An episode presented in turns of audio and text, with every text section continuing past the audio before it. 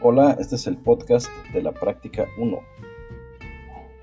La práctica 1 era magnitudes y tenía por objetivo conocer los tipos de magnitudes y el instrumental de laboratorio. A lo largo del curso hemos manejado los diferentes tipos de magnitudes y creo que ese concepto ya está satisfactoriamente cubierto. Ahora solo nos falta lo que es el material de laboratorio. Una muy breve introducción. El material de laboratorio se divide en cuatro clasificaciones de acuerdo a su eh, construcción, a sus materiales, que son cristalería, porcelanas, metales y maderas. En el caso de lo que es la cristalería, todo lo que es de vidrio, pues no es cualquier vidrio, tiene que ser borosilicato. ¿Por qué el borosilicato? El borosilicato tiene una propiedad que soporta eh, mucho calor y al mismo tiempo grandes cambios, grandes contrastes de temperatura sin que se llegue a estrellar. Ese, esa capacidad de dilatación solamente la tiene lo que es el borosilicato. De ahí su costo, de ahí su en ocasiones dificultad de encontrar. Destacan desde luego las dos marcas principales que son Pyrex y Kimax, que pues, son mundialmente famosas. Mundialmente es literal. Y pues eh, son los principales constituyentes de lo que es el material de laboratorio.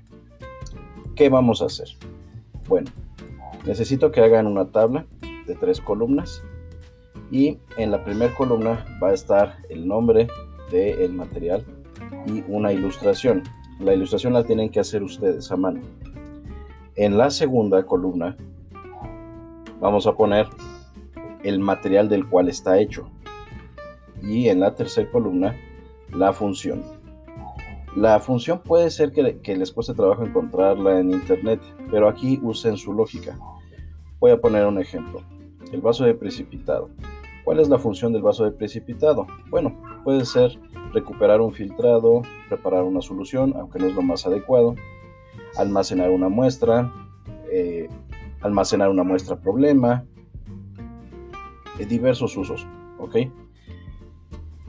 Desde luego también hay material que puede estar en dos clasificaciones. El triángulo de porcelana lo pueden poner en porcelana o en metal y está perfectamente bien.